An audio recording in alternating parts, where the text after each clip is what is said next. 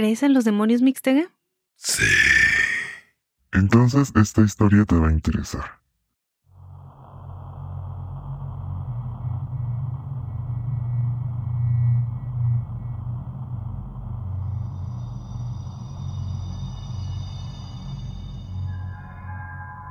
El día de hoy vamos a hablar acerca de uno de los libros que se convirtió en un clásico de, eh, de la literatura de horror y también la película se convierte en un clásico de terror. Así es, Dani. De hecho, el libro fue publicado en 1971 y la película se lanzó en 1973. ¿Sabías tú que ya son, qué? 50 años de haberse estrenado esa película ya 50 años y todavía sigue siendo, o sea, un referente de... Hay muchas personas que, que lo siguen considerando eh, como un parteaguas para las películas de terror. Y nos dimos a la tarea de leer el libro y hacer una comparación con la película. Porque ya sabemos que en este mes de octubre nos tocan libros un poquito más oscuros. Y sí, muchas personas ya debieron de haber visto esta película, debieron de haber visto el libro, de haber eh, ojeado pero aún así muchas más personas no se animan a leer este contenido. Por esas y más razones les traemos el día de hoy El exorcista de el autor William Peter Blattis. Así es, mi querida Dani, como bien mencionas, nos dimos a la tarea de leer este libro. De hecho, este fabuloso libro, ¿eh? porque sí me encantó. Ya hablaremos más adelante de, lo que más, de lo que más nos gustó de este libro. Lo comentaremos. De igual manera la película también. Y de paso comentar que me ganaste en la lectura. Porque yo empecé primero. Sí, fue una lectura conjunta. Sí. Pero por razones de trabajo tú te, tú te atrasaste un poco. Porque digamos que tus horas para poder escuchar el libro no son, o sea, son más reducidas. Bueno, no, no, Hay ocasiones en las que puedes y no, puedes. Es una excusa, o sea, me gusta más leer cuando estoy en el trabajo porque me despeja la mente y me enfoco mejor y todo eso. Y aparte te dio miedo. No, fíjate que no. Al contrario, o sea, estoy descubriendo que los libros de terror como, o de horror no me dan miedo. Como ya te, lo, ya te lo había comentado, fíjate que a mí, en particular, soy más visual. Entonces me cuesta un poquito más de trabajo el imaginarme las cosas en los libros. Llámese libros de fantasía, de, de ficción, de horror, lo que sea. Me cuesta un poquito imaginármelos. Entonces, cuando es película, pues sí, estás viendo la película, es visual, Em, diría que la música, los efectos es lo que más te da miedo, ¿no? Más lo que te asusta, pero no así lo, el monstruo o lo que salga ahí. Precisamente esos momentos en, en los que la música es la que te pone en ese tipo de, de, de sentimiento o de estrés, porque sabes que mm, algo se acerca, que, que de pronto va a venir el susto o el subidón de la música y todos esos detalles unidos te hacen la película mucho más, mm, no divertida, pero más entretenida, más disfrutable. En el caso de libros sí vamos a tener que pues se juega más con la imaginación, con el poderte imaginar esas escenas que te van narrando. La narrativa es muy importante. Y disfrutamos mucho el libro en general, ya después vamos a hablar de, esto al final de la reseña, pero lo disfrutamos bastante eh, yo en lo personal, fíjate que ya tenía muchísimo tiempo que, había visto la película, o sea, demasiado tiempo. Yo no recordaba en, sí muchos detalles, bastantes. Y se podría decir que llegó al libro eh, como página en blanco. O sea, no sabía qué esperar, no sabía si iba a ser lo mismo, si iba a haber grandes cambios. Entonces también eso me ayudó a, a disfrutarlo aún más. Cierto, sí, sí. Eh, yo no, yo, yo sí me acordaba algunas partes de la película, entonces iba yo haciendo mis comparaciones. Hay unas partes que sí se me borraron del cassette. El final no me acordaba. Este, que de hecho tú me preguntaste cuál era el final y todo eso, y te dije, pues no, la neta no me acuerdo. Me acuerdo de la mayor parte de la película, pero no de eso. Yo recordaba nada más una pequeña escena, pero no recordaba eh, el final final. Le pregunté a José, le pregunté. ¿Sabes cuál escena? Yo me estaba acordando. Ajá. Pero creo que lo estoy confundiendo. Que no hay una escena donde la niña camina así, este, como de espaldas, con las manos así en el suelo. Como arañita. Sí. Sí, sí, en esa, es en esta película, sí. Viene bajando las escaleras y la señora está así como de ¡ah! Pues entonces no sé qué me pasó. No sé si me distraje o, la versión que estuve viendo a lo mejor estaba cortada en esa parte, porque no me acuerdo de ese. Pudiera ser también. Porque creo que hay una versión extendida ahorita que me acuerdo. Yo la que vi fue en HBO y decía ahí la versión que no habías visto antes o algo así, algo así por el estilo. Entonces, en esa, en esa este, película que vi, sí viene bajando la niña las escaleras, toda eh, volteadita para atrás y eh, a cuatro patas. Ok. Bueno, eh, no tiene importancia. Entonces, este, vamos a hablar del libro ya. Vamos a adentrarnos en la reseña y vamos a empezar con nuestra protagonista, Regan, y su mamá, Chris. Ellos, eh, bueno, ellas residen en Washington porque Chris es una actriz, está rodando una película, ella es la protagonista y por el momento están viviendo en este lugar. Su casa se encuentra cerca de la Universidad de Georgetown y es en este campus en donde se está llevando a cabo la grabación. El mejor amigo y director y compañero y eh, demás cosas de, de Chris es un director llamado Burke. Este hombre solía estar trabajando junto con ella, sí, pero además solían visitarse detrás de cámaras, podría decirse así, porque eran muy amigos, les, les gustaba tomarse uno que otro cóctel, estar este, platicando acerca de, estas grabaciones. Y es en esos momentos, aparte de su papel protagónico, cuando Chris eh, recibe una oferta muy especial. Le piden que dirija una, un, par de capítulos o algo así para, para televisión, pero ya no como actriz, sino ya detrás de, como directora. Ella estaba muy emocionada porque iba a ser un gran cambio para, para su estilo de vida y para su carrera. Ella sí tenía ganas de, de, dirigir algo y digamos que la oportunidad le llega como caída del cielo.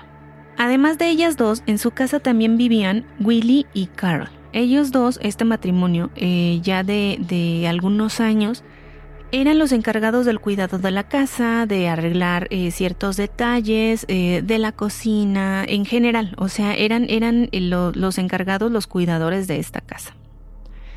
Y ambos eran de total confianza para Chris y para su hija.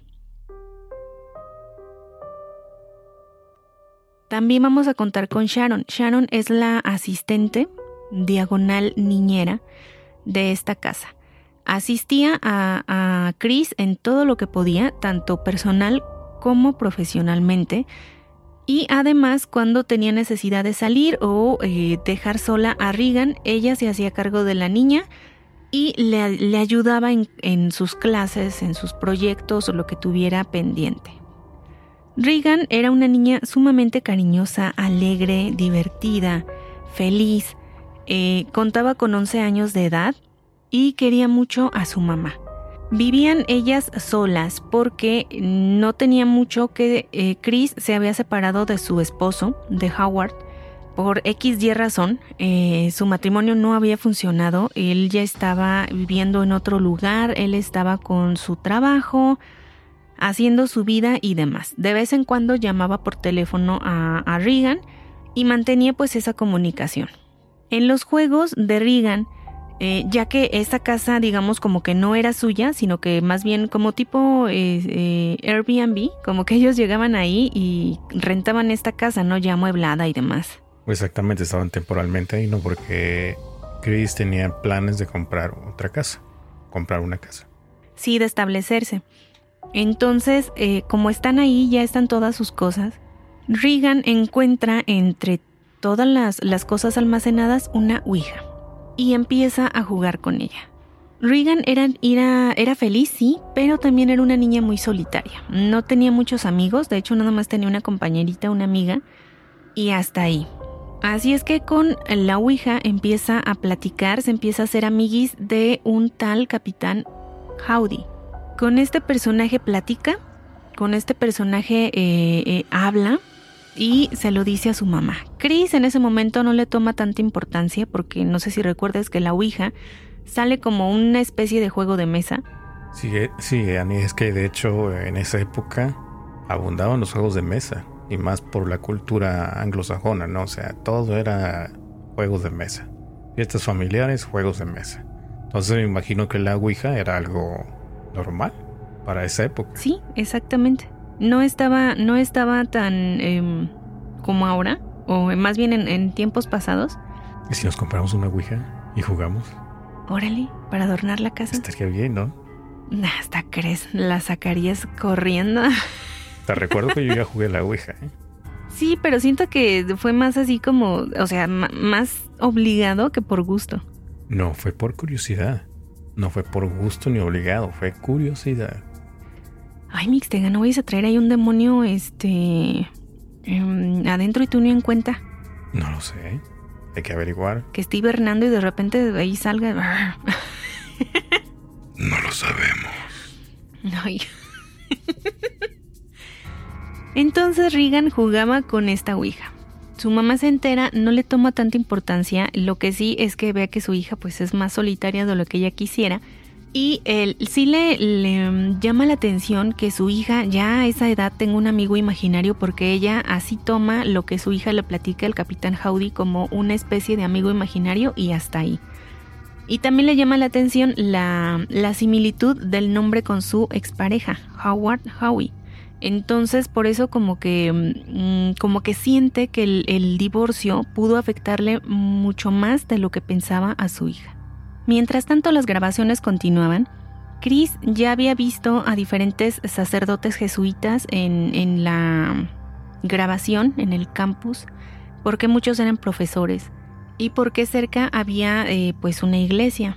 Así es que le había llamado la atención un joven, bueno, joven digamos de su edad, este jesuita que andaba por ahí y que lo veía como que pasar de un lado para otro, ¿no? Le llamaba la atención. Y llega el cumpleaños número 12 de Regan.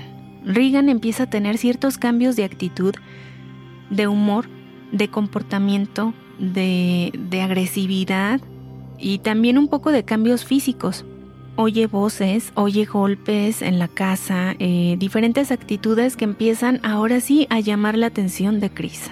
Se empieza a preocupar. Chris hace una fiesta en su casa en donde invita a diferentes personas, amigos que ha ido haciendo en estas grabaciones y gente allegada también. Y entre ellos va el, eh, van dos jesuitas, que uno es el rector, o más bien como digamos un emisario del rector, y también va el padre Dyer. Están platicando acerca de diversos temas cuando sale a colación que en una iglesia cercana se están llevando a cabo em, como actos sacrílegos de eh, como de tipo de Como tipo mm, misa negra, algo así. como misas negras y ese tipo, ¿no? Sí, Profanaciones. exactamente. Eso es lo que sucede y eso es lo que están comentando hoy en la fiesta. Chris no tiene ni idea porque ella no era católica, no tenía, no era creyente, no era practicante ni nada, no tenía este nada referente a religión en su casa, ni tampoco le había inculcado una religión en específico a Regan. Y por eso le empieza a causar curiosidad todo lo que están diciendo, o sea, qué es una misa negra, qué, cómo es una profanación, o a qué se refieren, o qué es lo que hacen en esta iglesia que les ha causado como que tanto impacto a los jesuitas y también a las autoridades. Le empiezan a explicar que la profanación de esta iglesia, eh, bueno, se lleva a cabo en diferentes em, imágenes de la Virgen o de, o de Jesús o diferentes santos. Y pues sí hacen barbaridad y media, ¿no? Ya sea con, con actos, este, actos sexuales ahí mismo o, o, eh, modificaciones a las estatuas, em, orgías incluso, cosas así. Sí, también ofrendas, o sea, todo ese tipo de cosas. Y sacrificios, Sacrificios sí, tienes razón. Y mientras están hablando de eso y de otros muchos temas más, la fiesta está llevándose a cabo de forma muy agradable. De hecho, no son muchos invitados, son unos 6, 7 nada más. Digamos que no sería tanto como una fiesta, sino más bien una cena personal ahí en su casa, muy un ambiente tranquilo, ¿no? Todos están disfrutando del ambiente cuando de pronto Regan aparece y en medio de la fiesta y eh, de la nada se pone a orinar enfrente de todos y está como de una forma muy pasiva, como que no, como que no responde, está como ida. Se la llevan a su cuarto, eh, Chris la, la disculpa diciéndoles que pues, no se ha sentido muy bien, que está enferma. Y así es como empieza a visitar a diferentes doctores a partir de ahí. Eh, empieza con, ah, para esto, eh, Regan es, es su, su primera hija, su primogénita, pero Chris había perdido a un segundo hijo. Ella tenía una aversión, le tenía mucho miedo a los doctores porque su hijo había muerto por, eh, digámoslo así, una, una, negligencia médica, por, porque no pudieron atender a tiempo a su hijo. Y a partir de entonces, Chris tenía como esa, esa duda hacia la medicina, ese miedo a que no pudieran los doctores de nuevo salvar a su hija. La lleva con un médico de confianza que le dice que estos cambios de humor, estos arranques de ira, estas eh, groserías, porque la niña empieza a utilizar bastantes groserías, cosa que no hacía antes, y demás cosas pueden deberse al cambio físico, pues de la de los pubertos, ¿no? Como que ya está creciendo la niña y puede ser que también por eso le dé. Pero eh, deciden hacerle una serie de estudios para descartar cualquier cosa. Y así es como va pasando, ahora sí como rodando de médico en médico porque pues no le encuentran nada específico. Le hacen punciones, le hacen tomografías, le hacen estudios, va con más especialistas, pero eh, va con neurólogos y demás especialistas, pero nadie le puede decir a ciencia cierta qué es lo que tiene.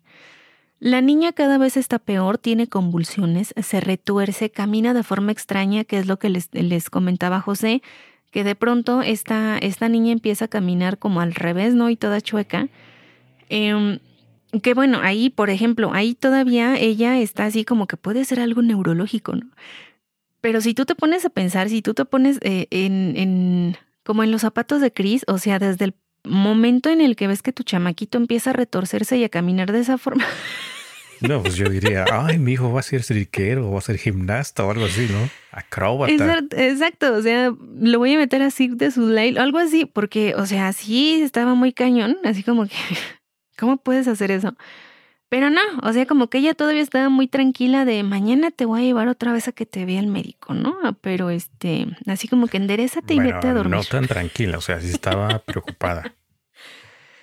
Pero ¿no se te hubieran prendido más alarmas a ti si, si de pronto hubieras visto que tu hijo camina de esa forma? Ah, bueno, sí. Obviamente y descendiendo la escalera, ¿no? Si te sacas de onda. Ajá.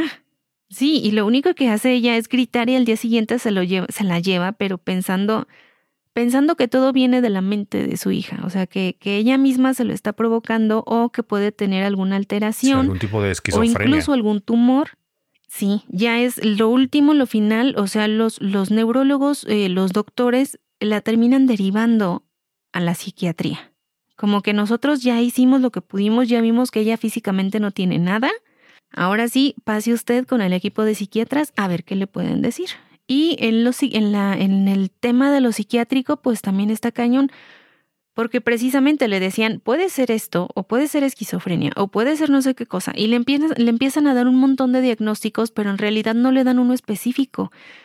La veía muchísima cantidad de doctores y no había ni uno solo que le dijera, ¿sabe qué? Es esto, o vamos a darle este medicamento y que le funcionara realmente.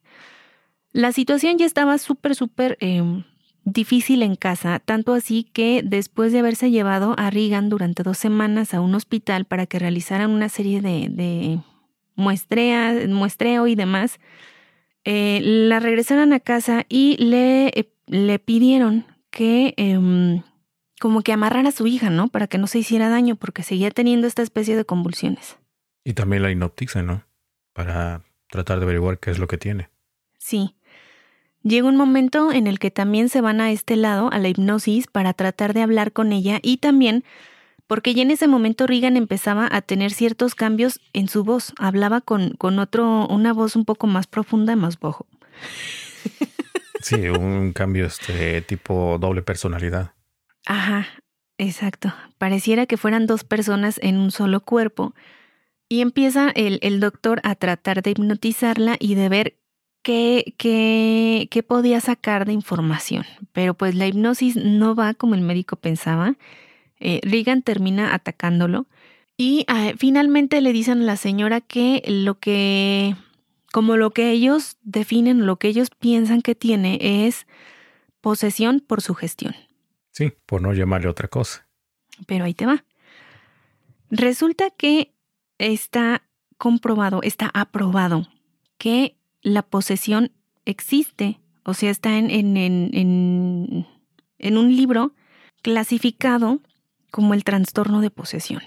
Esto desde el lado de la psiquiatría. Por lo general, estas personas que son diagnosticadas por posesión suelen tener un trastorno disociativo.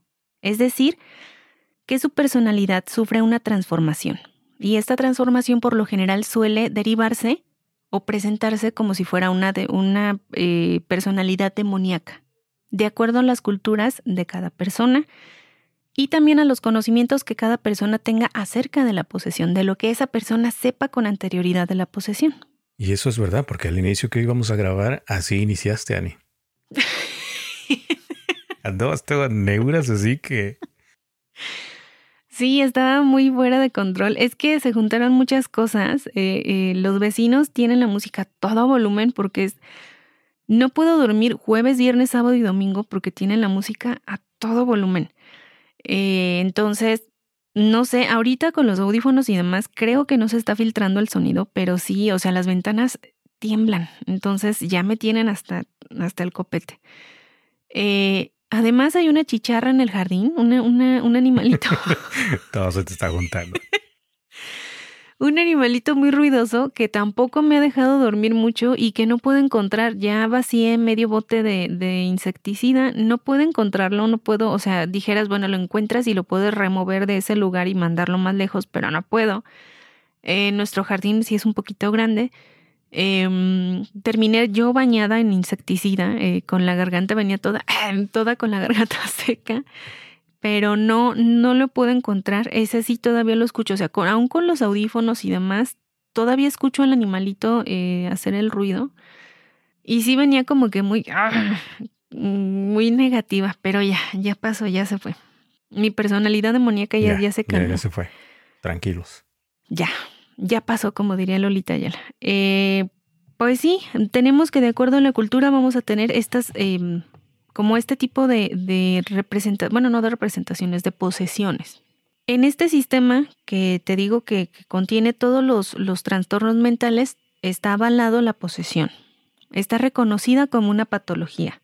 En este tipo de disociación y de, identidad suele suceder que las personas, eh, los pacientes, presentan estos cambios de, de personalidad, cambios de voz, ya sea eh, por lo general en una voz mucho más gruesa que la que ellos tienen, más profunda, cambios de actitud, aumento de fuerza, incluso lo, que, lo que se comenta como en estas películas, lo básico, que sería como hablar en otro tipo de idiomas, no tal cual un idioma fluido, pero digamos que mezclan las palabras, por ejemplo, algunas palabras en inglés, otras en español, otras en alemán o cosas así, ya sea que de forma consciente o inconsciente esta persona ya las tenga en su mente. En estos tipos de, en estos casos, que de hecho son casos muy raros dentro de la psiquiatría, la persona que está poseída no va a presentar ninguna mm, anomalía en sus tomografías, todo va a salir normal, ya que esto se debe a problemas bioquímicos del cerebro inducidos por un evento traumático por lo general. En el caso de Regan, el evento traumático quizás pudo haber sido el divorcio de sus padres que ella no supo llevar bien. Pudiera ser. Sí, que de hecho muchos de los doctores es lo que le decían a Chris, que el problema se debía a eso, a su divorcio, y es lo que le pensaban ellos, ¿no? Que es lo que estaba sucediendo. A su divorcio, al aislamiento de la niña, porque no tenía amigos, no tenía con quién hablar ni con quién sacar todos esos sentimientos que tenía. Y eh, vuelvo a repetir, todo esto se debe también a las creencias que cada uno tiene. Por ejemplo, si tú ya sabes cómo es una posesión, ya que has estado eh, expuesto tanto a libros como a películas, como a pláticas y demás cosas, tú ya tienes en mente cómo es una posesión, qué aspectos tiene y demás. Entonces, para ti sería más fácil digamos, que, presentaras ese tipo de posesión porque ya lo tienes en la mente, ya sabes cómo funciona, ya sabes cuáles son las características que se presentan. Y muchos psiquiatras recurren a los sacerdotes o a la ayuda espiritual para poder realizar este tipo de exorcismos, digámoslo así. ¿Por qué? Porque el, paciente, el paciente realmente cree, tiene la creencia eh, de que está poseso, o sea, está poseído y de que la única solución para esto es un exorcismo. Entonces, nuestra mente es tan poderosa que si esta persona está totalmente convencida de que nada lo va a salvar más que el exorcismo, por más que tome pastillas, las pastillas no lo van a sacar de ahí, no le van a nivelar el, em, desajuste químico que tiene en su cabeza hasta que esté convencido totalmente de que fue exorcizado de esa otra entidad que siente que tiene dentro. O sea, imagínate el poder de la creencia, o sea, el poder de la mente. Hay personas que son un poco más vulnerables, que son más impresionables, ya sea porque ese es su, su, carácter, su forma de ser, y también personas que tienen ya algunos trastornos como la esquizofrenia que los hacen un poquito más vulnerables a este tipo de creencias. Vuelvo a repetir, en el caso de la psiquiatría, psiquiatría es sumamente raro encontrar estos casos de posesión, pero sí se llegan a dar. Entonces, eso es impactante, cómo el, el, cerebro nos, nos, pues nos hace este tipo de, de, de cosas. Y volviendo a nuestra reseña, vamos a tener que precisamente eso es lo que le dicen a Regan. No, a Chris. Lo que Regan tiene es una posesión por sugestión. Es decir, la niña está convencida de que está poseída. Por eso tiene esos cambios de humor, por eso tiene ese cambio de personalidad. Ya vimos que médicamente no pudimos hacer nada por más que la tenemos medicada porque le habían dado inyecciones, le habían dado medicamentos, le habían dado, o sea, sí estaba medicada, pero no había un cambio significativo. Al contrario, cada vez iba a peor. La niña ya no comía, tenía que tener una sonda, ya no tomaba agua, tenía que estar con suero y demás cosas. Entonces, ahí es cuando los médicos, los psiquiatras, recordemos que primero habían sido especialistas, después pasaron a psiquiatras y los psiquiatras recomiendan acudir, ahora sí, con un exorcista, con un padre, con un sacerdote, algún guía espiritual que la ayude en ese campo, ya que ellos pensaban que al ser posesión por su gestión, Regan iba a, digamos, a sentirse bien hasta que alguien, un ser espiritual, un, ente espiritual, retirara a esa doble personalidad o a ese demonio que tenía dentro y que ella se convenciera de que estaba limpia. Chris está desesperada, ya está en tal desesperación, recordemos que ella no era católica ni de ninguna religión, tan desesperada que acude, o sea, dice, sí, yo no creo en nada de eso, pero no me importa, yo voy a hacerlo, o sea, todo sea por mi hija. Acude con el padre Dyer, el jesuita que antes había ido a su reunión en su casa, le pregunta por algún especialista, por algún padre que le pueda ayudar en alguna situación entre psiquiátrica de fe. Y Dyer la, eh, la manda con el padre Carras, que este es nuestro, eh, este, nuestro siguiente protagonista. El padre Demian Carras. Que hasta el nombre está así como chido, ¿no? Está fuerte. Está bueno, está bueno. Y en esas andan cuando de pronto el director Burke, el amigo de Chris, muere aparatosamente. Lo encuentran al pie de una escalinata de la calle y eh, está obviamente muerto, pero de una forma muy grotesca, ya que su cabeza está completamente volteada hacia atrás. Al parecer cayó como de cabeza y por esa misma caída extraña o ángulo extraño la cabeza se le había volteado, pero un teniente empieza a investigar, como que dices que no me cuadra, o sea, es tan em, raro el caso, tan improbable, que tengo que investigar porque yo siento que no sucedió así la cosa. Y empieza a interrogar a diferentes personas que trabajaban con este director, hasta que llega a la casa de Chris. En este lugar empieza a ver físicamente la casa, se empieza a dar cuenta de que la ventana de Regan está justamente a, una altura porque también eso no coincidía. Lo que le decía el forense era que esta persona debía de haber caído no solamente de las escaleras, sino de una altura mucho más grande para poder ahora sí este, voltear toda la chompeta y producir todos los siguientes golpes que tenía en el cuerpo. Y la teoría de este teniente era que Burke había caído desde la habitación de Regan. Una vez que interroga a la familia, que interroga a los trabajadores, a, Sharon y demás personas, se da cuenta que efectivamente esa tarde en, la que él muere, había ido a la casa de Chris, que eh, pues sí andaba con sus cucharadas acá, como que se le habían pasado otra vez las cucharadas porque era muy, muy eh, habitual que él se pusiera borrachito. Y era muy mala copa también. Sí, bastante. Tenía un carácter horrible cuando estaba tomado. Entonces, eh, como que mm, importunaba bastante cuando estaba tomado. Y resulta que él llega en un momento en el que Sharon tiene que salir a comprar medicamentos para la niña, porque la farmacia no hacía entrega a domicilio. Le pide a Burke que se quede cuidando a la niña, que la niña está dormida, que no necesita entrar ni nada, y nada más esté ahí como, como cuidando la casa por si algo se ofrece. En ese momento ella sale, se quedan solos, eh, este, Regan y Burke. Algo sucede, es la teoría del teniente, algo sucede. Burke entra al cuarto de la niña y ahí cae al, al vacío.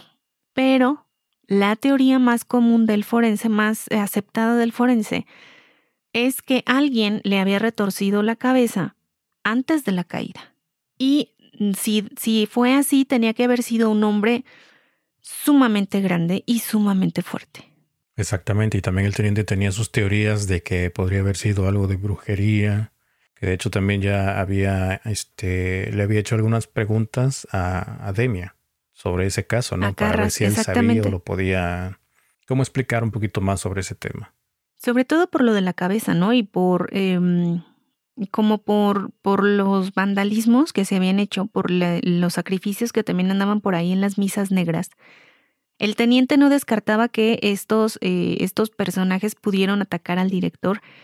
Y era un, em, teniente muy, muy chistoso, o sea, llegaba y empezaba a hablar de mil cosas, pero eh, le sacaba muchísima información a las personas que estaba interrogando como no queriendo la cosa, como que era muy distraído, pero a la vez era muy tenaz. Entonces, no, no se, como que no se iba, seguía investigando, seguía vigilando a estas personas de lejos sin que ellos se dieran cuenta.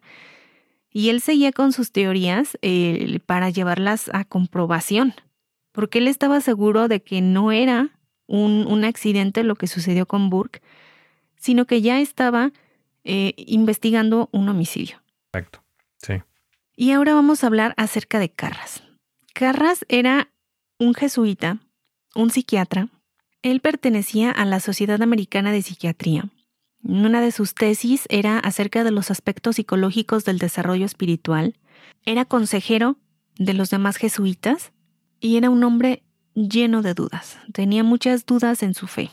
Por problemas familiares, por problemas personales, él había ido perdiendo su fe en sus creencias. Tenía muchos conflictos internos y había pedido una y otra vez que lo sacaran de, em, de la consejería. Él ya no quería ser el consejero espiritual, necesitaba alejarse un tiempo, necesitaba em, pues más tranquilidad. Después de que su madre muere, le dan ese permiso que él tanto quería, lo retiran de ser consejero y lo mandan a esta universidad a ser maestro eh, de clases de psiquiatría. Chris se pone en contacto con él. Carras y Chris empiezan a hablar acerca de todo esto, acerca de, de los problemas que tiene Regan en casa, de cómo ha ido transformándose, de cómo eh, eh, se ha vuelto agresiva, se ha vuelto, se ha vuelto grosera, se ha vuelto em, precoz y que no, no hay forma de poder controlarla, que ha estado con muchísimos doctores, especialistas, psicólogos, psiquiatras y que todo mundo la deriva ahora hacia el lado de la fe, como última instancia, como última trinchera. Carras tiene sus dudas porque le dice que los exorcismos no se realizan desde muchísimo tiempo atrás, que eh, puede ser una posesión por sugestión, reiterando ya el diagnóstico que le habían dado antes, y le dice que no, le, no va a haber otra forma más que se la lleve a un hospital psiquiátrico, la retengan en este lugar y la sometan a diferentes tratamientos ya eh, em, este, químicos, o sea, con pastillas y demás, y que en un par de meses quizás tenga alguna mejoría, que es lo que él puede decirle desde el lado de la psiquiatría y desde el lado de la fe. Pero Chris le dice que no puede con eso, le dice que no se va a quedar contenta con esas palabras. Él tiene que ir a ver físicamente a su hija, tiene que ayudarla porque nadie más lo va a hacer.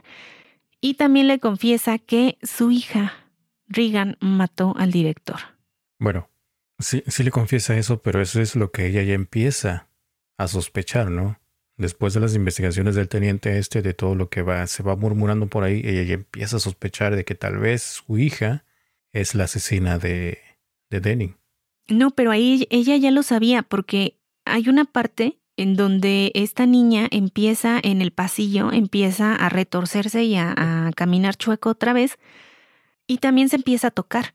Entonces, mientras está tocando y demás, le dice a, Chris, le dice, ¿sabes lo que hizo? Porque ella se, ella se refería a sí misma con la otra voz así. ¿Sabes lo que hizo esta puerca? Porque se decía a sí mismo puerca. Sí, sí, sí, sí, recuerdo de todo eso. No te rías.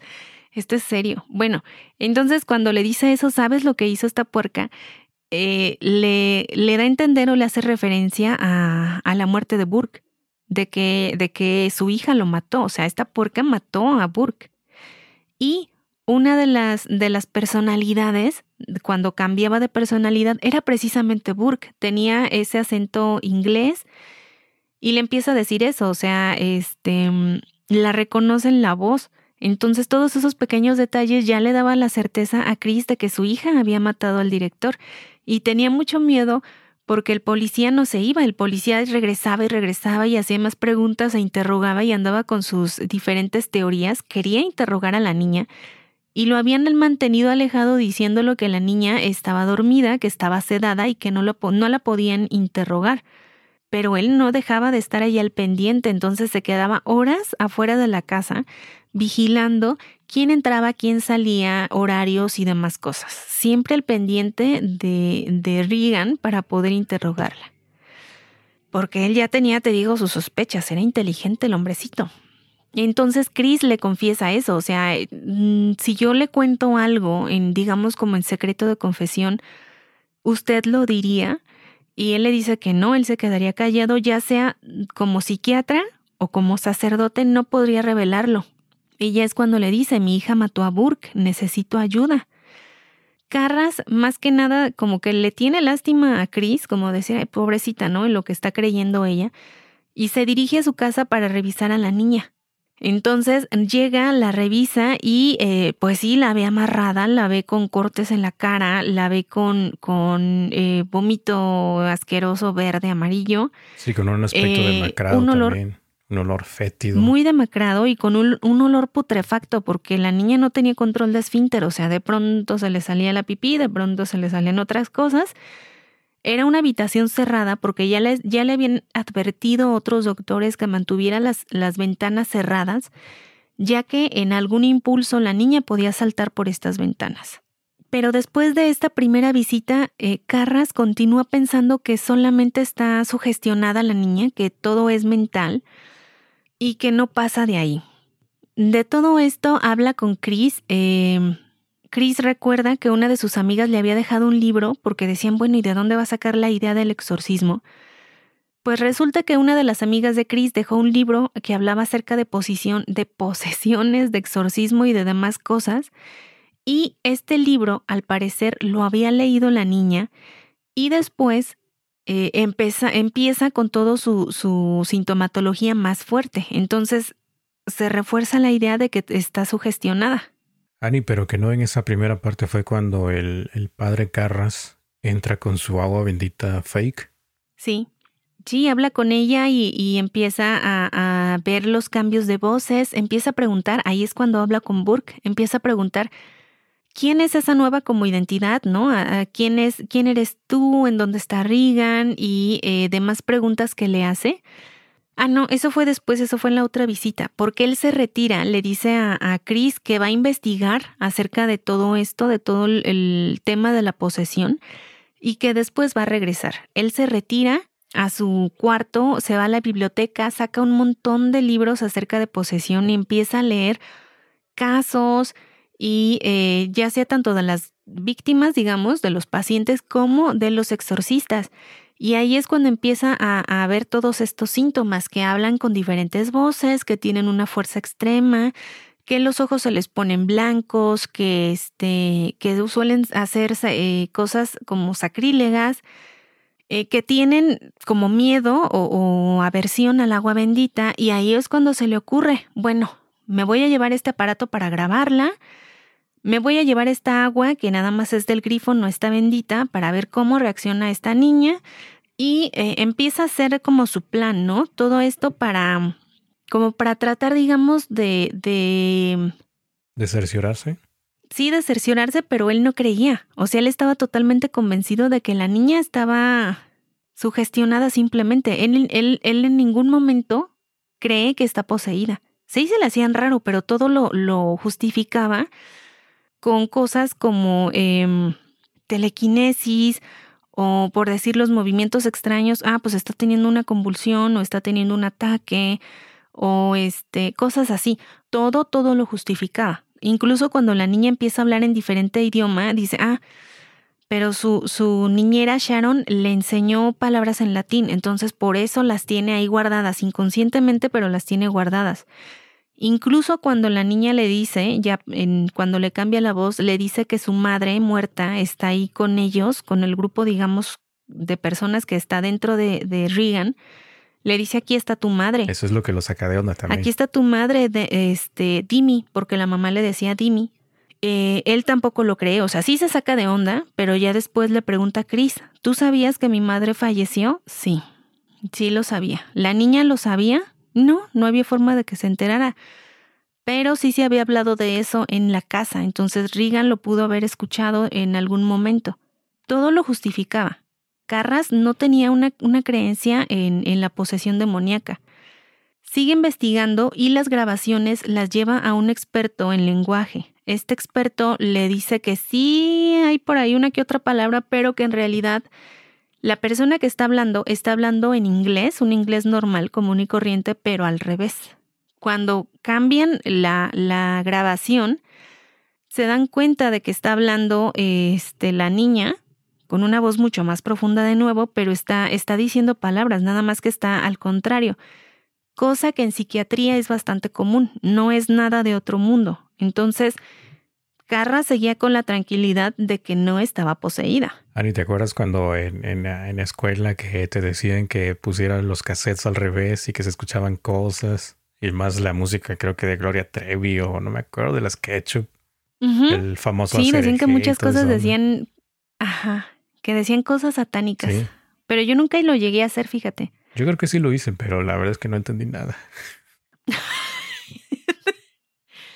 Puedes volver a intentarlo, Mixteja. No, Ahora ya, ya no con todos los aparatitos de audio que tienes. Se podría, sí. Mm, Deberías hacerlo. Es más, pon el podcast al, rever- al revés a ver qué decimos.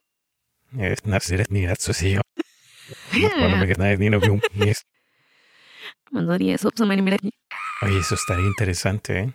Ah, Sí, muy buena idea, déjamelo a punto. Y terminamos poseídos, ¿no? Entonces, Carras eh, continúa con esta investigación. La niña está cada vez peor, está muchísimo más debilitada y llega a la misma conclusión que el psiquiatra anterior. Necesito un exorcismo, sí, pero lo mismo, él dice, o sea, voy a llevar todas las evidencias que tengo con mi autoridad, eh, como con la siguiente autoridad, para que me aprueben el exorcismo. Porque si no lo hacemos, la niña no se va a curar hasta que ella, digamos que, que salga de esa idea de que está poseída. Era un exorcismo más que nada para impactar a Regan. Así es que va con sus superiores, les entrega todo lo que tiene y los superiores acceden. Le dicen, sí, está bien, haz el exorcismo, lo vas a hacer tú. Él les dice que, que sí, que sí pudiera hacerlo, pero el rector le dice que sería mejor otra persona, una persona con mucha más experiencia, una persona que ya ha tenido batallas de este tipo anteriormente y que le van a encargar esta, este caso, se lo van a encomendar al padre Merrin. Este padre ya era una persona, digamos, de, de con sus añitos, ya tenía sus, sus añitos encima. Era un filósofo y un paleontólogo sí tenía su notoriedad dentro de, de, la orden, porque Carras lo conocía de nombre, pero sobre todo por, por el lado filosófico, ¿no? Por los trabajos filosóficos que él, que él tenía. Y le sorprende mucho que lo vayan a mandar como exorcista. Lo mandan llamar, le entregan un, un telegrama, una carta donde se le pide que regrese rápidamente, que vaya a, a una casa determinada y que ayude con el exorcismo de una niña pequeña. Así es como Merrin llega en una noche bastante fría a esta casa, se baja del taxi, toma su, su maletín y se queda observando la casa. Y esta es la icónica escena de la portada del exorcista. Yo creo que hasta ahí dejamos el libro, ¿no? Sí, eh, yo creo que estaría bien por ahí. Bueno, aunque ya todo el mundo creo ya sabe lo que sucede después, ¿no? Pero el libro eh, está padre, está padre leerlo. es otra experiencia totalmente. Es totalmente diferente. Sí, es el libro está está mucho más completo, pero aparte no sé si te pasó, pero de, o sea, la, la narrativa es muy buena. Me lo hizo sumamente interesante, muy buena. Y también el, el, como el saber, o sea, te quedas con ganas de saber más acerca de estos dos personajes, tanto de Carras como de Merry. Porque es obvio que Merrin tiene un pasado muy complejo, que tiene experiencias sumamente increíbles y que es por eso que lo mandan llamar, o sea, como que no es la primera batalla que tiene eh, de este tipo y que con esa experiencia, que dicen que ya ha tenido estas batallas, que 10 años atrás tuvo un, un exorcismo tan fuerte que casi termina con su vida, entonces, pues no sé, te quedas con ganas de saber más. Sí, que de hecho, este, mucha gente se quedó impresionado por esos personajes y estaban a la espera de qué, iba a suceder en los en las siguientes novelas del autor. Exactamente. De hecho, hay una segunda novela titulada Legión, pero eh, como que ya no tiene el mismo punch, ya no tuvo el mismo empuje que tuvo esta primera, El Exorcista. Y, em, no, de hecho, hoy creo que se basa más en el detective, ¿no? En el teniente. En el detective, exactamente, en el teniente. Ese personaje, que ese personaje no estuvo tan malo tampoco en la novela, o sea, de hecho me gustó.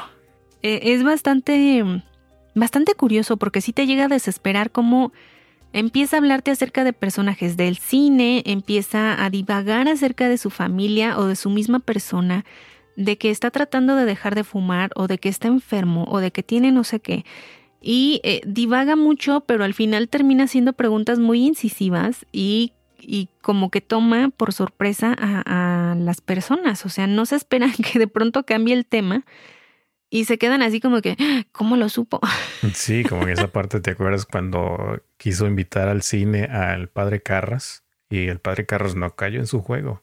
No, no quiso, pero él, él sí quería como, como iniciar una amistad con él, ¿no? O sea, como que hasta cierto punto el teniente estaba como solitario. Recibía estos boletos de cine de forma constante, unos boletos gratuitos, y no tenía con quién ir porque su esposa no le gustaba ir al cine, entonces siempre estaba buscando como un, un bro que se animara a ir al cine con él. Sí, es un personaje también em, bueno, bien estructurado, pero yo me quedo con los dos jesuitas, yo me quedo tanto eh, con Merrin como con Carras, o sea, se me hacen personajes fuertes, eh, sobre todo como esa, esa humanización de Carras, o sea, de decir, sí soy un sacerdote, pero también soy psiquiatra, pero también soy un ser humano. Tengo mis dudas, tengo mis momentos de, de flaqueza. Y, y, el no convencerlo tan fácilmente, porque él, él lucha con su teoría de que simplemente está sugestionada la niña hasta el final. O sea, hasta el final él se convence de que sí está sucediendo algo diferente. Exacto. Pero en términos generales, la novela está muy, muy bien. Y aparte la película está también bastante bien. Muy, muy bien adaptada. Demasiado bien. O sea, es la, la película está adaptada fielmente al libro. Son muy pocas cosas las que cambian o las que resumen. Más bien resumen, porque sí noté algunas cositas ahí que, que sí sucedió en el libro, pero está resumido. O sea, como que acortaron sí, ciertas De una forma más, más compacta. Exactamente. Y. Por ejemplo, todos los todos los, los, primeros síntomas que tuvo Regan como que se los saltan en la película, porque en el libro sí te hablan de que tuvo muchos más síntomas o muchas más etapas y que en, en casa batallaron bastante con ella, eh, sobre todo por sus problemas de conducta, por las maldiciones que tenía, por escupirle a las personas, cosas así, o sea, cómo va cambiando su actitud de formas pues no digamos leves, pero por ejemplo de cosas más insignificantes como levantar la voz o decir eh, una grosería, a de pronto llegar a un, a un estado en el que está totalmente eh, convulsionada o, torcida y con la cabeza vuelta hacia atrás. Porque esta escena también viene en el libro, pero se presenta solamente hacia Chris, o sea, parte de todo eso era, era también como hacer sufrir a su mamá, porque cuando estaba la mamá era cuando también se desataban las cosas más, como más fuertes, más, más, eh, más rudas, ¿no crees? Sí, sí, sí, también. Creo que también el éxito de la película fue porque el escritor fue el que adaptó la, la o sea, la, el guion para la película. Exactamente, estuvo dentro de, de, la producción de esta película. Sí. de la dirección, más bien yo creo, no sé, no me acuerdo si era productor o, o director. No, él solo fue pero el estuvo in- guionista, el escritor. inmiscuido. El director Sí, fue sí, otra sí. persona. Freaking o freaking, algo así, ¿no? Ah, sí, Friedkin. William Friedkin. Ujú. Sí, y también parte de lo, de lo, como bien dices, del éxito de la película también es la música. La música te crea una tensión. Ani, yo me emocioné cañona. cuando, cuando empezó la musiquilla, cuando la mamá iba este, Sí. caminando. ya ves que cuando se dijo, este, me voy caminando, que le dijo este, a Carl, y este, empezó la musiquita ahí. Dije, oh, Sí, ese tipo de música o de tema, junto con el de Halloween, eh, también. te hacen totalmente la película. O sea, quitas eso y Te es- emocionas, te llega la nostalgia y Mm. todo eso. Porque Sí, sí, sí, honestamente los efectos están bien chafas. Ya para la época ahorita en que estamos, o sea, los efectos están súper, súper No, chafas. pues ya tiene, como bien dices, tiene 50 años, o sea, ya tiene su, ya tiene su edad. Pero fíjate este, que yo ya está prefiero eso. de la tercera yo prefiero eso a las películas de horror de ahora. Que ahora es solamente la, la música alta, los efectos horribles. Que eso es lo único que te asusta, porque en sí lo demás, la historia está muy plana. Algunas no están Básica. ni buenas. Sí. Y acá te digo, acá tienes el, como el plus de quedarte con esa, con esa idea. O sea, la niña realmente está poseída o la niña simplemente está presentando algún, algún desajuste bioquímico en su cerebrito producido por el estrés del, del divorcio de sus padres o por alguna cosa traumática que haya pasado en su vida. Eh, pero sí tienes razón, o sea, esa- eh, la película es icónica. De hecho, acaba de salir una nueva película del exorcista, pero, o sea, las críticas no están buenas, o sea, le- No. le están dando Le están con dando todo. con. Y, y- y déjate eso, van a hacer una trilogía. O sea, como la nueva versión del exorcista, porque en ese tiempo, Así como que lo que viene, pero sí esta en ese primera. tiempo el exorcista se estrenó en el 73. Después empezó otra película llamada, creo que, a ver, creo que se llamaba Leg- no, no se llamaba Legión. El exorcista 2 y 3. Ajá. Bueno, hay un mundo ahí Sí. de- del exorcista. Y hay una en especial también que habla sobre el padre Merry, que sería como la precuela de El exorcista. Y de hecho se hicieron dos películas. Cierto. O sea, es la misma, pero hay diferentes cosas. Lo que pasa es que ahí creo que estaban a la espera, que se quería, Warner Bros. quería como así de ya, ya, que se estrene la película. Lanzan esa película que de hecho es la de Dominion y no les gustó. No la lanzaron al cine, sino se fue directamente al, al VHS o beta, no sé qué se usaba en esos tiempos. Luego se estrena otra versión, que esa se llama El Exorcista, el, el inicio, el comienzo, algo así. También con el mismo ¿Orígenes autor. o algo así? Mm, creo que se llama The Beginning o algo así. Que es de hecho con el mismo este actor, este. ¿Cómo se llama este actor? Bueno, es un actor sueco, creo, ¿no? No estoy tan seguro. Bueno, de hecho que, que se lanza esta otra película y esa sí, digamos que sí la aceptó Warner Brothers. Y esa, es- esa Y es, la, esa es la lanzan que lanzan. Aparte creo que por mercadotecnia, Creo, creo que, que, el esa la fui a ver yo. creo que el nombre estaba un poquito más llamativo que la otra de Dominio. Pero básicamente la historia es la misma. Que de hecho, Annie, esa es la que vi. Porque sí me quedé con curiosidad del padre Merry y dije, a ver, voy a ver qué voy a ver. Pero vi la. Y te digo que esa es la que yo fui a ver con mis amigas. Si mal no recuerdo, esa es la. Porque le estuve preguntando también, pero ninguna se acordaba de cuál habíamos ido a ver. Pero al parecer fue esa. Bueno, pues esa, si tienen curiosidad, esa habla sobre el padre Merry en, sus, este, en su época de juventud, donde estuvo él en el África, ¿no? Por allá sucedieron una cosa, unas, unos eventos y que de hecho eso tiene que ver también con el inicio del libro y de la película, del exorcista. Ajá, cerca de unas excavaciones. Sí. Exactamente. Entonces, si tienen este curiosidad, vayan a ver esa película. Aunque no, eh, no está tan buena. O sea, honestamente la película está fatal. Ya no me animé a ver la otra versión porque de hecho se me olvidó. Yo pensé que la de Dominio era la buena y la buena era la otra. Bueno, es que hay controversia ahí porque algunos prefieren la de Dominion a la otra. Entonces, pues hay cualquiera de las dos, ¿no? Sí, ya es al gusto del público. Así es. Déjame te cuento una anécdota. Eh, cuando sale la película del exorcista, se presenta en cines y mi mamá eh, estaba dando clases en ese entonces y una de sus alumnas fue a ver la película y quedó tan impactada que sí, eh, como que sí quedó medio mal mixteja. Tuvo que recibir tratamiento eh, psiquiátrico eh, de ser una alumna así de excelente y todo, eh, sí tuvo bastantes problemas porque quedó muy impactada con la película. En ese entonces, o sea, imagínate. Y desde ahí mi mamá por eso se quedó con esa idea de que no, mm, siempre me decía de niña, no, no vayas a ver nada de terror porque este...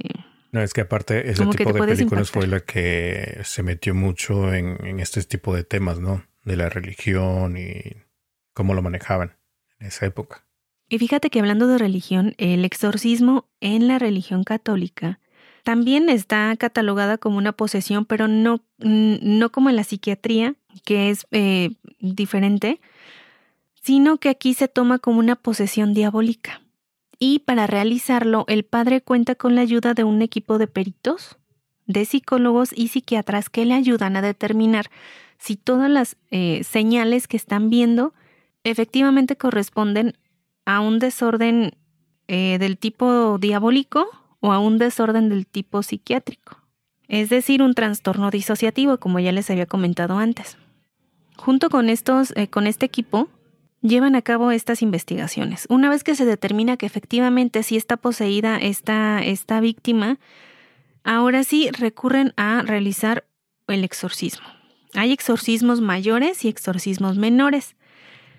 Los exorcistas pueden realizar el exorcismo hacia estas personas, pero no es como en las películas que dura eh, un par de horas o, que, es inmediato el exorcismo de estas personas, no, sino que puede durar días, semanas, meses e incluso años. Es irlo haciendo poco a poco porque son, eh, digamos que sesiones sumamente traumantes y cansadas tanto para la víctima como para el exorcista. También hay una asociación internacional de exorcistas que luego se reúnen para ver ciertos casos y para, eh, digamos, como que estudiarlos en general o, entre varias personas. Dentro del catolicismo no se acepta otro tipo de posesión más que la demoníaca, es decir, si una persona presenta estos síntomas, inmediatamente se, se como que se acepta que está poseído por un demonio o demonios, pero en otras culturas sí hay posesión por parte de fantasmas o de almas en pena que están tratando de comunicar ciertas cosas.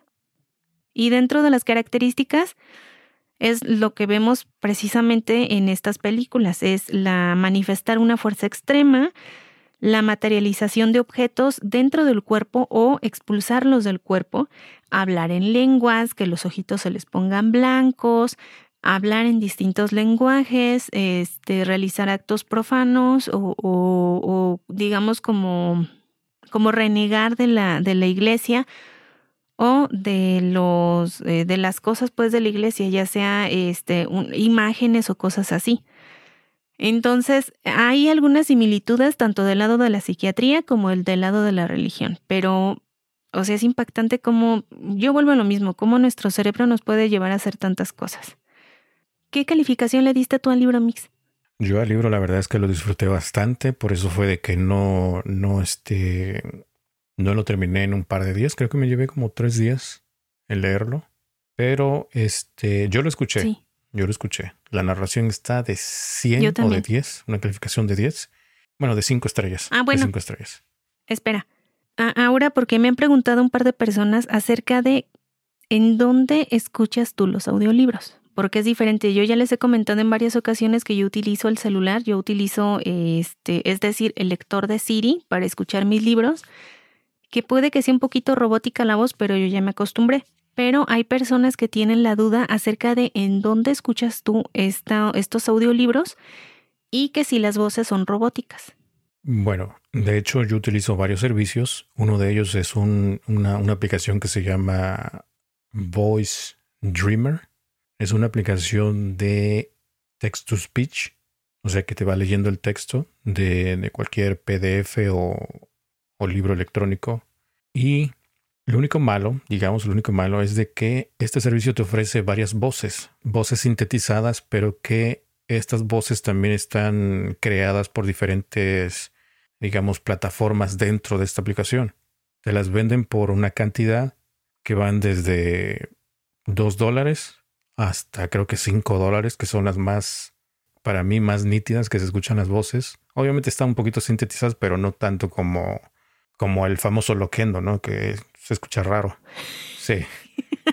sí, no. Este, entonces utilizo esa aplicación que se llama Voice Dreamer, que está para iOS y para Android. Y eso solamente es para libros digitales. También utilizo el servicio de Audible aquí en Estados Unidos, que es un servicio de Amazon, donde ahí te ofrecen una gran librería de audiolibros.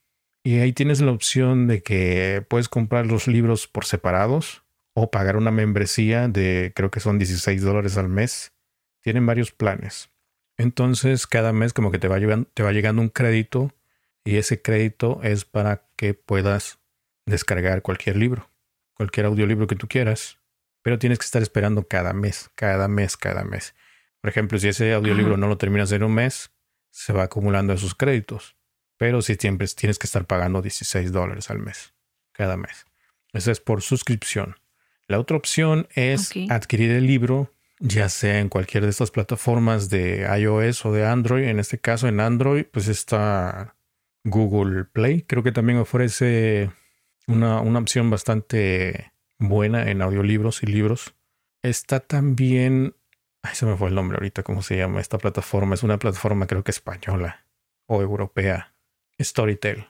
También, también tienen este, opciones de audiolibros y creo que también hay una un plan donde pagas, que es un poquito más económico que Audible, pero esa, esa plataforma no está disponible aquí en Estados Unidos, por obvias razones, ¿no? Y la otra opción para los de iOS está, pues, la tienda de libros de Apple, donde ahí también puedes comprar los audiolibros que van desde 5 dólares hasta 20 dólares el audiolibro. Depende, depende la, la popularidad que tenga el audiolibro. Y básicamente creo que esas son las plataformas que utilizo. Google Play nada más lo mencioné así para los que tienen Android, ¿no? Que también es opcional, ahí los pueden adquirir.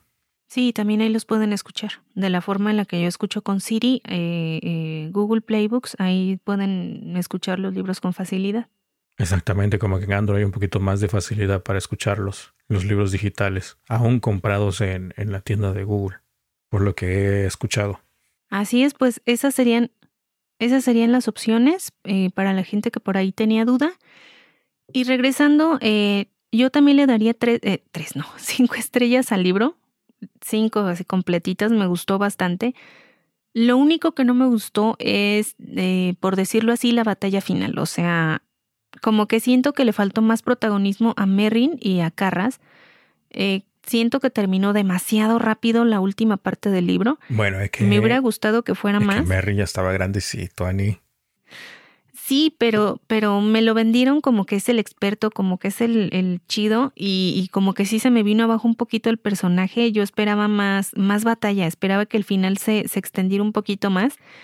Eh, y como ya comentábamos, yo también cambiaría el final, que era lo que estábamos platicando tú y yo hace rato. Pero fíjate que en la película sí se ve la batalla. En la película me gustó un poquito más la batalla porque como que alargan creo que esa parte. Es como que la parte chida ahí. Cuando llega Mary se enfrenta a, a, Reagan con la ayuda de Carras en dos sesiones hasta que ya después... Oh, ¿qué estoy diciendo? ¿Estás dando spoiler? Exacto. yo te, estoy viendo. Bueno, esa es la película. o sea, todo el mundo ya vio la película. Este, ¿qué te iba a decir? Hasta se me olvidó qué te iba a decir. Ah. Hasta se me olvidó lo que yo iba a decir. exactamente. Te iba a comentar que, fíjate, yo pensé que el personaje de, de Merry eh, estaba grande, pero no. O sea, él tiene 48 años cuando este, se filmó esta película. 43 años. Espera, ¿quién? ¿Carras o Merry? No. Es que no lo notaste. Yo sí noté varias cosas. Por ejemplo, mira, ahí está una escena donde Carras está este, dolido por el fallecimiento de su mamá y él está en su cuarto. Llega este otro sacerdote, ¿cómo se llama? Dyer. Dyer lo va a visitar, le lleva su, su botella de whisky que se había robado de la casa de Chris y este le dice que se acueste y Carras tiene en la mano un cigarrillo. Entonces, este, el otro padre le quita el cigarrillo y le dice, ya duérmete, le quita los zapatos y todo, pero ahí está una parte en la escena donde se ve claramente que Carras tiene el cigarrillo en la mano derecha y lo tenía en la mano izquierda. Y ya se va a dormir y con el cigarrillo en la mano. O sea, ¿cómo? Sí, ahí se me hizo chistoso, ah, pero son cositas que pasan. Errores de edición. Y también el personaje de Merrin, también lo, lo noté un poquito extraño en la parte de aquí de la papada. Entonces todo es maquillaje. Yo pensé que sí estaba más grandecito. No, sí era mm. maquillaje. Pues aún así yo le cambiaría el final. En eso me quedo. O sea, para mí en mi mente el final es otro. Pero sí déjame decirte que en cuanto yo llego a la parte, lo estoy escuchando, y cuando llego a la parte en donde Merrin se baja del taxi y está, está viendo la casa con su maletín y con su sombrero y su gabardina, se me enchinó la piel. Sí, sí, por la icónica imagen, ¿no? De... Por la escena icónica, exactamente. Fue e, o sea, en ese momento dejé lo que estaba haciendo, llegué a mi celular y regresé a esa parte porque quise escucharla otra vez. Entonces, eh, pues como decíamos al inicio, no cabe duda de que esta, esta película es eh, icónica, de que es un referente en las películas de terror y lo mismo con el libro. Así es que le damos una muy buena calificación. Esperemos que se animen a leer la historia, que la comparen al igual que hicimos nosotros y que por ahí nos comenten. Ya saben que nos pueden encontrar en todas las redes sociales como Mentes Literales. ¿Y eh, qué más, Mixtega? No, nada, solamente iba a mencionar que este libro se ganó un premio en 1971 de National Book Award y también que, pues como dijiste, fue un, fue un libro considerado de terror muy, muy impactante para su época. Y no tiene nada que ver, pero estamos a punto de, de que sean este ya el viernes 13, pero o sea, todo se... el misticismo del libro y todo esto aquí mezclado con las fechas. Eh, sí, es muy buen libro, le repito. Em, ahora yo no voy, ahora vamos a, ver dormir porque mencionaste viernes 13 y yo ni lo tenía en la mente. Sí, ya sé, te quedaste con cara de ¿en serio? ¿Sí? ¿Hoy? Sí, ya vi, ya, vamos a dormir mejor. Eh, pues sí, vamos a ver la semana que viene qué les traemos y eh, pues aún, aún falta tiempo, ¿no? Aún falta tiempo para estas lecturas. Por ahí ya se, se publicó otro post acerca de las lecturas recomendadas para este octubre. Y eh, no se despeguen, síganos escuchando, recomiéndenos y pónganos ahí nuestra calificación, nuestras cinco estrellitas, por recomienden más libros de terror porque la verdad es que creo que sí me está gustando este género. Yo pensé que me iba a dar miedo y todo eso, pero la verdad es que no. No, no, no, no me da miedo. Que de hecho, de hecho ahí en el, en el grupo de Telegram de Mentes Literales nos hicieron favor de recomendarnos una historia de terror y también por ahí este, encontramos el libro. ¿Ah, entonces, ya tenemos ahí una, sí, ya tenemos una recomendación. Ah, ok, pues entonces, eh, pásame la información luego. Tú estás en el grupo mixto. Oh, cierto, ¿verdad?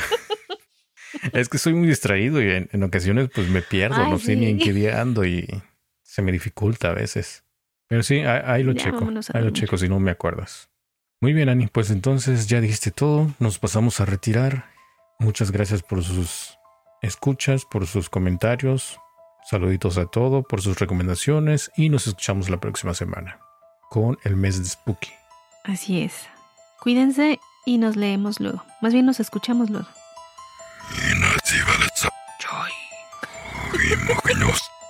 Hasta la vista, Ani. Sueña conmigo.